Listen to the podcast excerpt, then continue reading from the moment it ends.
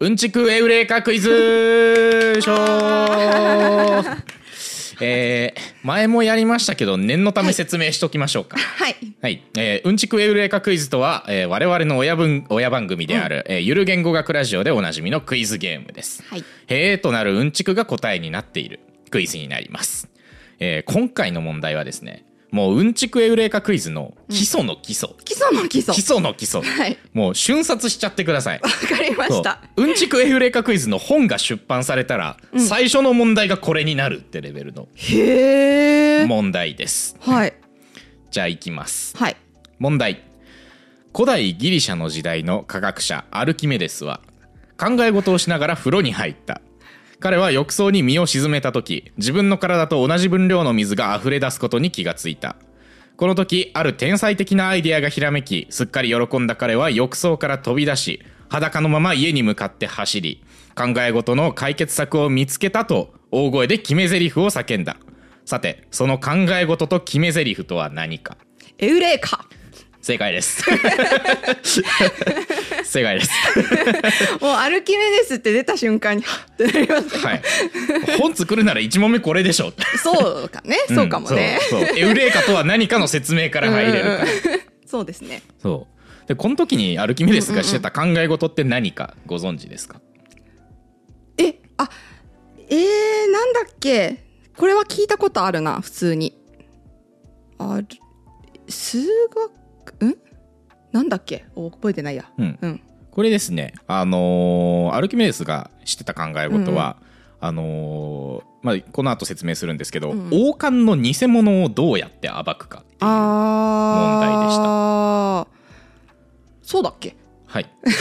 そうだっけ、知らなかったのかな私。うんうんうん。そうあのまあ、当時ギリシャを治めていた王がですね、えー神々への捧げ物とするために純金の王冠を細工師に注文したんですね、うんえーただそのある人物からあの垂れ込みが入って、うんあの細工師は黄金の一部を銀と変えて不当に利益利益を得ているぞあーというふうに密告が入ってしまうんですよね。えーでまあ、あのその真相を突き止めるように頼まれたアルキメデスが、えー自分の体積と同じだけの浴槽の水が溢れ出すっていうところから着想を得まして、うんあの王冠と同じ重さの純金と純銀を用意しましたと。であのそれぞれの密度の違いを利用してその水槽に入れた時に溢れ出る水量の違いから、あの王冠が純金ではないことを証明してみせたのだったっていなるほうどなるほど。言い伝えが残っておりそまっす。か。じゃあ私普通に知らなかったわ。あなるほど、うん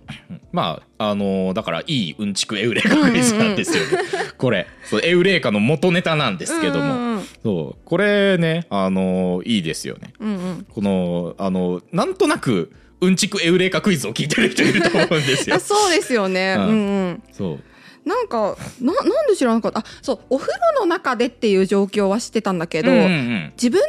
体積と同じだけの水が溢れたことで思いついたっていう経緯を知らなかったはのかいはいはいも、うんおうんうん風呂の中であって思ったのがエウレカっていうんだと思ってたんだあーよねはいはいそうそうそう多分それれで知らなかったんだな、うんううんんそういう人もいるんじゃないかしらいないかあなーあそうあの僕も ね最初それぐらいの認識で使っててうんうん使っててっていうか、うんうんそうあのめっちゃ脱線するんですけど、うんゆる学とハウスっていう、まあ、我々が番組作ったオーディションあったじゃないですか、あれの最後の合宿の時に、うん僕たまたまあの堀本健と一緒にお風呂入るタイミングがあったんですよね、うんそうお風呂あの僕が湯船に入った瞬間に「エウレカ!」って言ったら堀本さん爆笑してたんですけ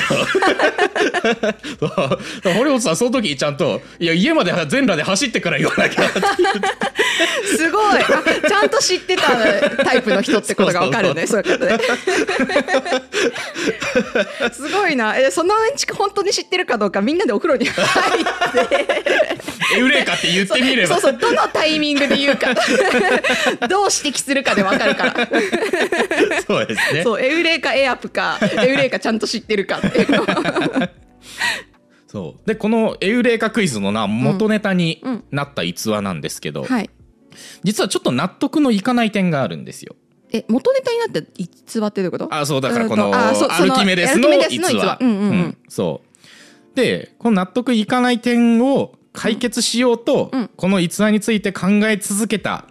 天文学者がいました。へえそういわば彼は一人エウレカクイズを してたわけですねなるほどね。はい、うんうん、そそうの逸話が進化偽かっていうこと。うんうんうん。うん、で最終的に納得のいく答えにたどり着いた天文学者こそが、うんガリレオ・ガリレイです。いろいろ持ってるね、そのおじさん。はい、というわけでうん今回ガリレオ会です。なるほど。はい まあ、今までの動画でですね、うんガリレオがケプラーとつながりができた後の話を中心に見てきたわけなんですけれども、今回は、えーガリレオがケプラーに出会う前までのお話を中心にまああれですね彼前が日、うん、実験屋に至るまでというかああ、うんなるほど。そうどのなんよかうな出来事がその人格形成に関与していたんだろうスタかっーウていォうーズみたいな、ね。そうね456やった後 に123やるやついな。そう。ってところに焦点当てて、はい、彼の人生の前半部分を見ていきたいと思います。えーでは、まあ、ガリレオの、えーまあ、周辺情報から、はいえーやっていきますと、えー彼は1564年、はいえー2月15日生まれ。へえ。はいでえー、とヴィンセンツォ・ガリレイという、えー父親の、えー長男としてピサで生まれます、はいえー10歳の頃まではですねおばに面倒を見てもらうことが多かったそうで、へえ。はい、父親はですねあの音楽を生りとしていた人間なんですけれどもあ、そうなんですか。はいヴィンセンゾさヴィンん、セントさん。はい、この頃ですねあのいろんな場所に旅行に行ってあの各国の宮廷などを訪問して演奏を披露するっていうようなうんうんうんうん仕事をしてたみたいなんですようんうんね。でえっと、彼が弾いてた楽器はリュートっていう楽器で名前リ聞いューたこト、とああ、るリュかート出た。なんか、うんよく出てくるよね。なそうあのなんなかんシェかイクねスピアとか、なんかそそうのそうそうそ辺もう出てここないのっけこの時 代の偉人リュート弾きがちど。 リュートよく出てくるよそうね。そうそう、 うん、でもあのガリレオ自身もこのリュートは演奏してたらしいんですけうれんども、ああ、そうなんだ。はい、うんそううんうん。まああのね英才教育だね。そう多分あの普通に大人になるまでずっと弾いてるはずでうすねーん。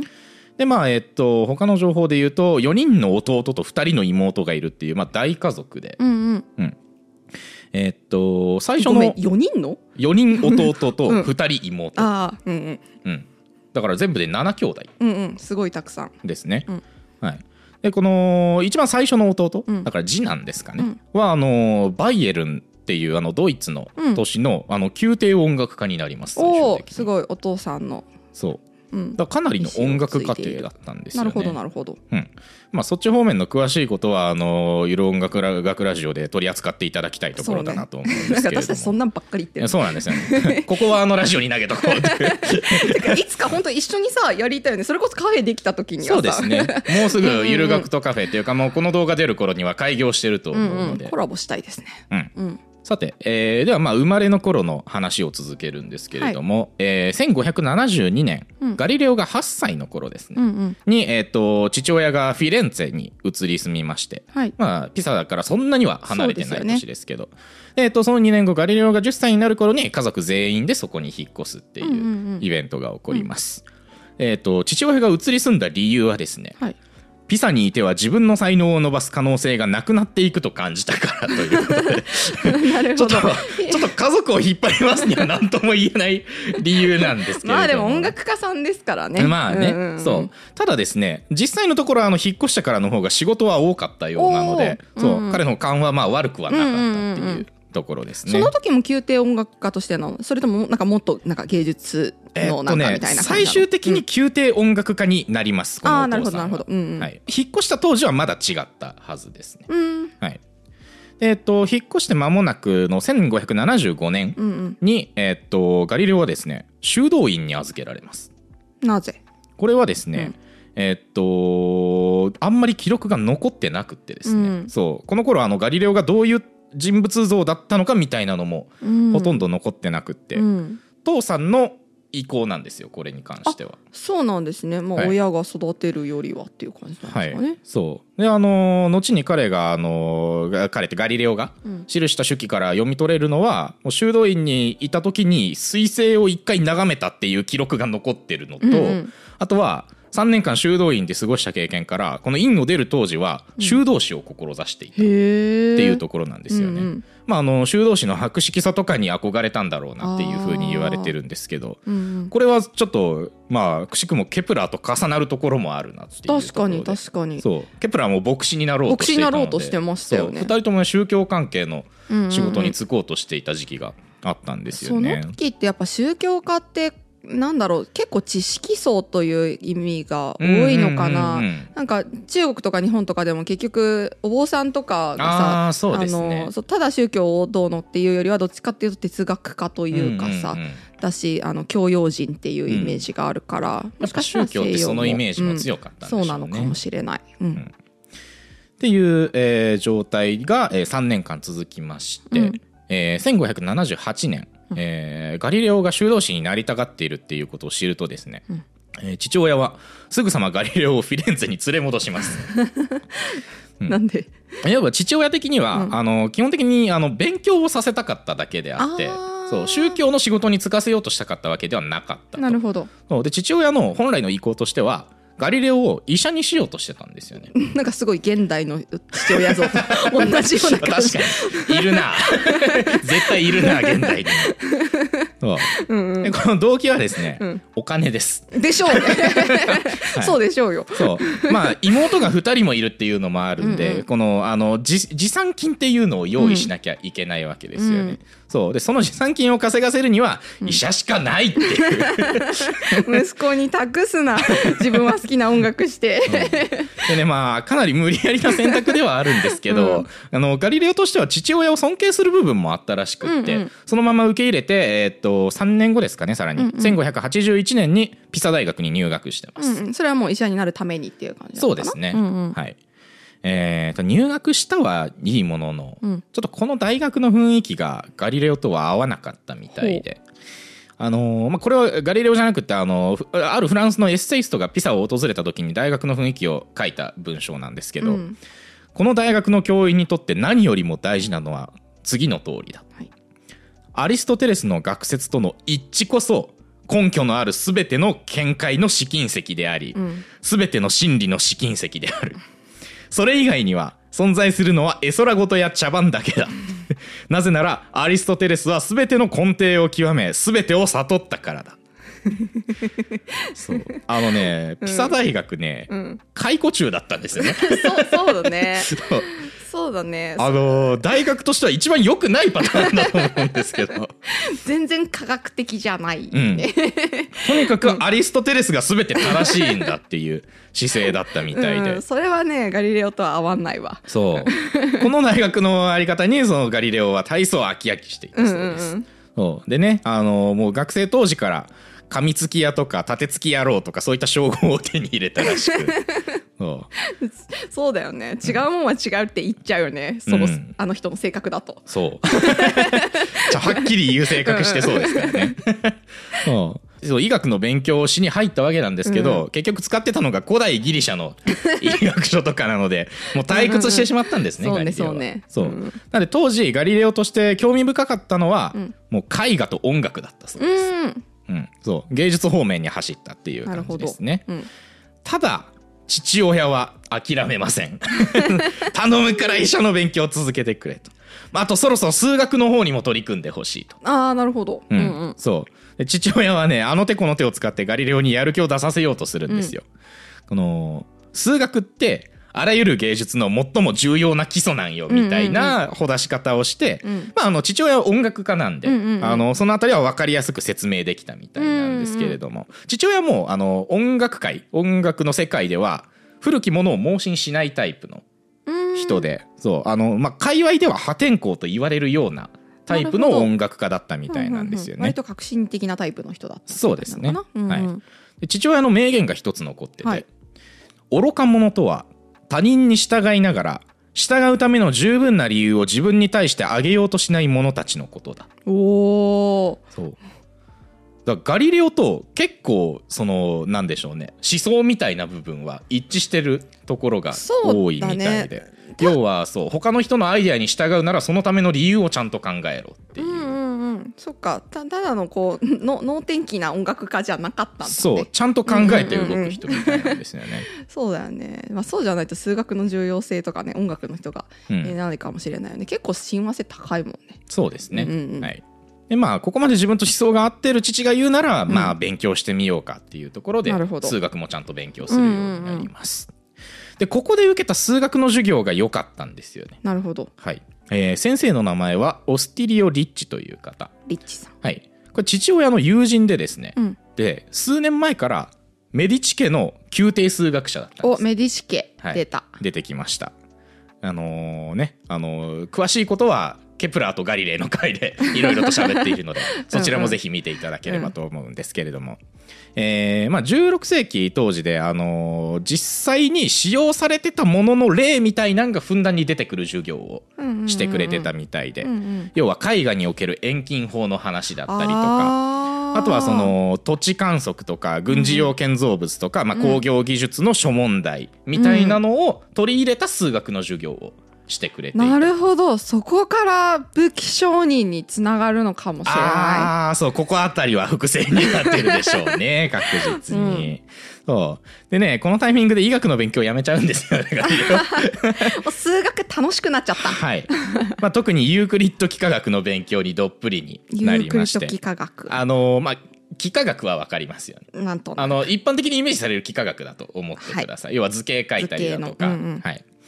でまあリッチ先生に気に入られてですね、うんあのー先生が個人的に授業をしてるサークルに入れてもらうんですね、うんうんうんこのサークルにはですねあのメディチ家の若君もいたらしくってほそうこの辺りからまあ彼の人生の伏線がうんうん引かれてるわけなんですけれども、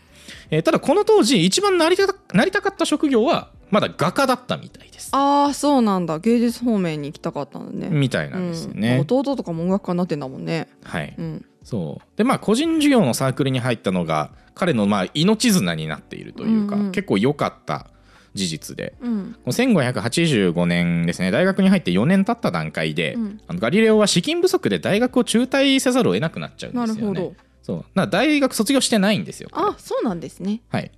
でただそのリッチ先生の個人授業だけは受け続けることができて、うんまああのその後ほんの数年の間に何本も論文を書くようにへえなったいうのがまあ学生時代の彼ですね。とうんうん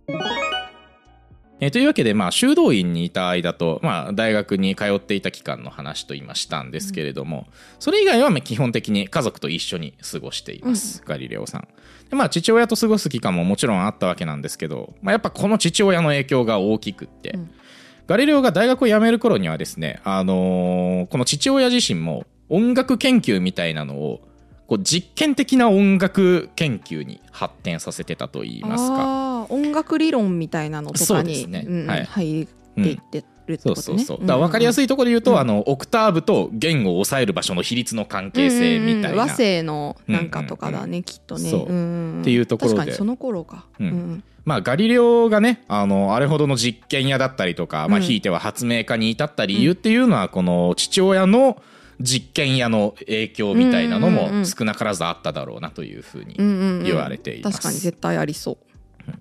らまあ理論の部分だけじゃなくって実践に移すところが好きであるっていう事実が、うんうんまあねあのケプラーとガリレイの回でも結構話したとはそうね思うんですけれども、そういう性格がこの辺りで出来上がってますね。うんはい、で彼を実験好きな性格に仕立て上げた人物が父親の他にもう一人いましてほうそれがアルキメデスです。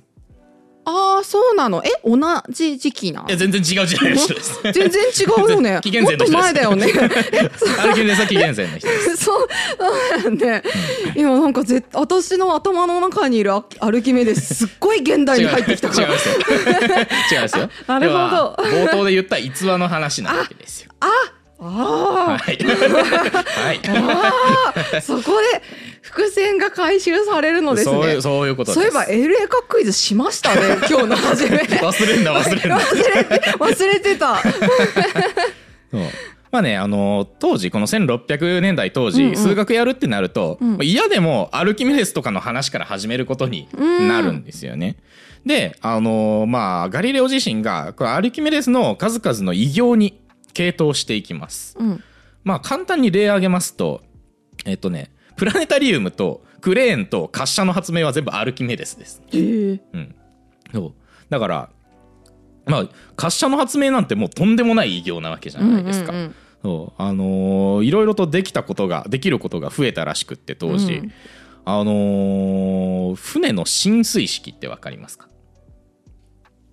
わかんないですあのー船ってうん陸の上で作らなきゃいけないわけなんですよ基本的には確かにそうそれを海に押し出す作業というか、うんうんうん要は浸水させる作業、うんうんうん浸水ってあの進むに水って書くんですけどあなるほどそうそうこの浸深水深い式方だと思ったそうそうそうす進ませる方です進ませる方そうこの浸水式って、うん要は船クソでかい場合うんもう男数百人がかりでやんなきゃいけないわけなあんあですよそれを滑車でそうこれをうん滑車の力だけでやったっていう逸話が残ってますね。お頭いいはいでまあ、他にもアルキメデスがやったことで言うと、うん完璧な投石機を作って、まあ、戦争に貢献したりだとかあ透析ねそんうんん投ん石機、そうあと、あのー巨大な反射鏡を使って太陽光を集めて敵の戦艦に焦点を合わせて炎上させたっていう逸話も残ってて、へえそうどこまで本当かちょっとわからないですけど、 うん、そうまあ要はガリレオが好きそうな人物像じゃないですか。確かに確かにそう完全に実際に計算して実践に落とし込むっていう,、そうそうそう,、んんでね戦争に貢献してるっていう、 うんもうそっかうん、だからなんか、うんそうこアルキメデス2世みたいな感じなんですよねガリレオってなるほどやってること一緒だもんねそうなんですよね、うんほとんどうんアルキメデスもなんかあれなのかなメディチ家の元になるような感じのそう かな有力なところに使えてたりとかしたのかなアルキメデスの話も今度深掘りしてみましょう、うんそうねうんめちゃくちゃ一致するところあるかもねですね、まあそんな折あの、アルキメデスについて調べていた折、えーガリレオが最初の論文のテーマに選んだのがアルキメデスの冒頭の逸話ですうんはいあのエウレカの時ですね、うんうんというわけで、まあ、今一度クイズの内容を確認しときますと、はいえーアルキメデスは考え事しながら風呂に入ってて溢れ出た水から着想を得て、えーこの王冠のえー中に混じっている銀を割り出す方法を見つけたと、うんまああのこの話だけ聞きゃそんなに違和感ないんですけど、うんないこのアルキメデスがエウレカって言った時のエピソードうんどうやら浮力の発見のエピソードとして伝わってたらしいんですよね。あもともとはい、うんそうこれは若干の違和感がありまして、うんうんあのーこの、あのーやり方やり方もう一回、あのー詳しく言いますと要は同じ、あのー王冠と同じ重さの金と銀用意して水に沈めた時に溢れ出るうん水の量うんから体積そう出て体きた積の違いを割り出して成分が違うぞっていうところうんうをんえー突き止めるっていう方法なんですよ。うんでまあこの方法で純金ではないっていうことを確かに見抜くことはできるんですけど、うんこれって体積の差を利用しただけのものじゃないですか、うんこの実験が直接これが浮力の発見ですよっていうのはちょっと無理があるうんでんすそよ、んな気はするうんうんそう言ってしまえばこの実験から確認できるのは比重まで、うんううんんそうそのもちろんこの比重と体積の差が浮力につながりはするんですけど、これが直接浮力の発見って言い切るにはちょっと無理があうんるそうねう、んうんっていうところに引っかかったのがガリレオでした。うんうんうんうん、そう、まあ、あんなにいろんな業績を残しているアルキメデスがこの実験の結果を浮力としてしまうのはちょっとおかしいとうんう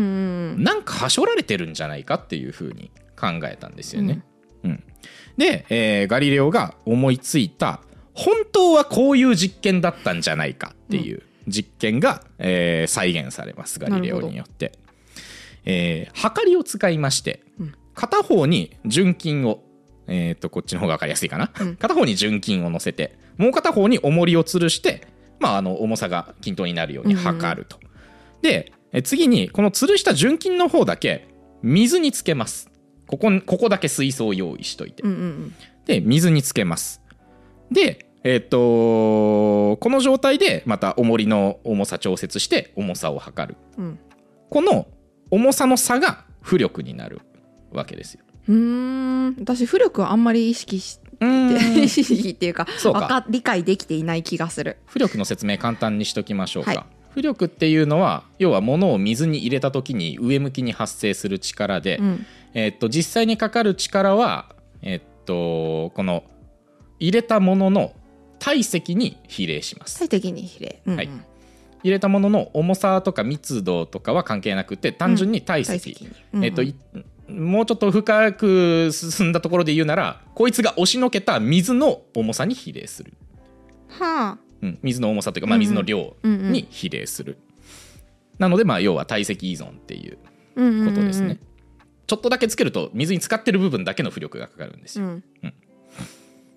OK オッケなので、えっと地上で測った状態であ地上っていうか水の外で測った状態で測った重さと、うん水の中に入れた状態で測った重さーうんを比較するとこの重さの差が浮力になると。密度とかには移動いあそうか重さの差かい依存しないのあ全く同じ大きさの軽いものと重たいものの場合は浮力は違うよね全く同じ大きさの大きさの体積の風船沈めるのとうん鉄沈めるのでは浮いや力かかる浮力一緒ですあかかる浮力浮力は一緒なのね一緒のはずです。あうーんなるほど、なら大丈夫はい、それこ こ確かに直感と違うところかもしれないですね。そうっていうかまあそれをあのうん突き止めたのが多分ガリレオなんですけど。あーなうんうんそうっていう実験をして、でこの実験を要は純金でやって、純銀でやって、うんでまあ、あとは王冠というかあの、まあ、要は合金でうんうんうんやってみると物体の重さはあの、うん元の重さは全部同じなんだけど、ん実験結果として出てくる浮力が異なってくうる、んうんうんうん要は押しのけてる体積が違うから、うんうんうんこれこそが物体によってかかる浮力が違ってくることの証明になるっていうのが、ガリレオのやった実験なんなでるすね。ほどできっとこれがあのアルキメデスが本当にやっていた実験だろうっていうふうに考えてガリレオは論文にしました。うんうん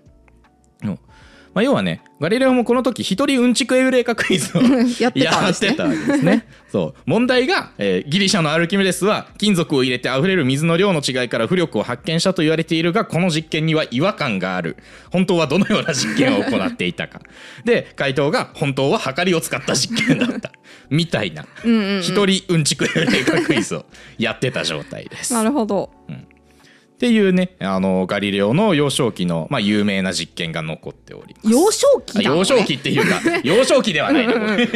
あの大学を一回辞めてからのそう話そうですね論文書いてる時期なので。 天才って思う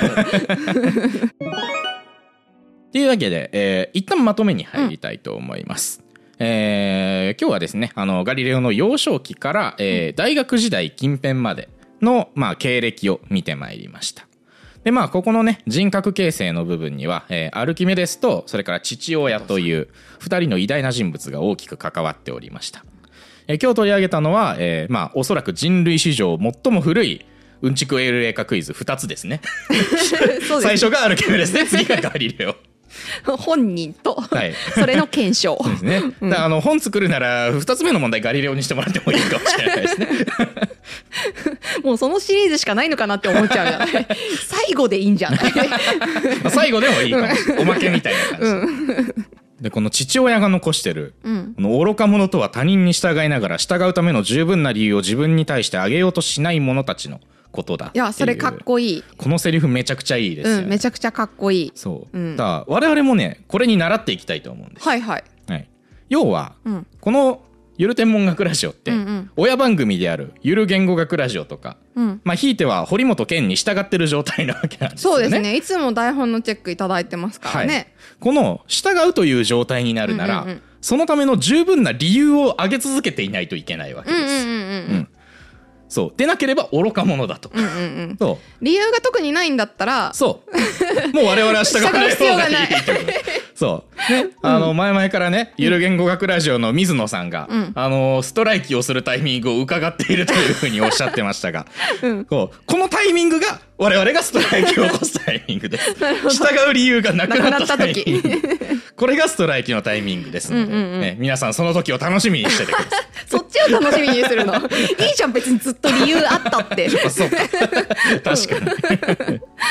はい、というわけでねあの、まあ、ここから先もガリレオが本格的に天文に関わっていくまで、あのまあ、要は望遠鏡を作るようになるまでなんですけれども、まあ、いろんな紆余曲折がございまして、うんうんそう次回ですねガリレオが大学で教鞭を取るようになるあたりかうらん話をしていきたいなと思います。おなるほどじゃそあうだからエピソード456やった後の今12ち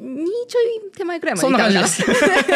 そんな感じです。え次回の冒頭がですね、あの、まあ、大学教授赴任直前あたりから始まるんですけれども、うんうんうんその辺が彼の一番波乱の時期かもしれない。ああそうなんだそう。楽しみいろんな事件が起こりますの で来週の動画を楽しみにしていただければと思います、はいでは、えー今週はこれで終わりにしましょう、はいありがとうございましたありがとうございました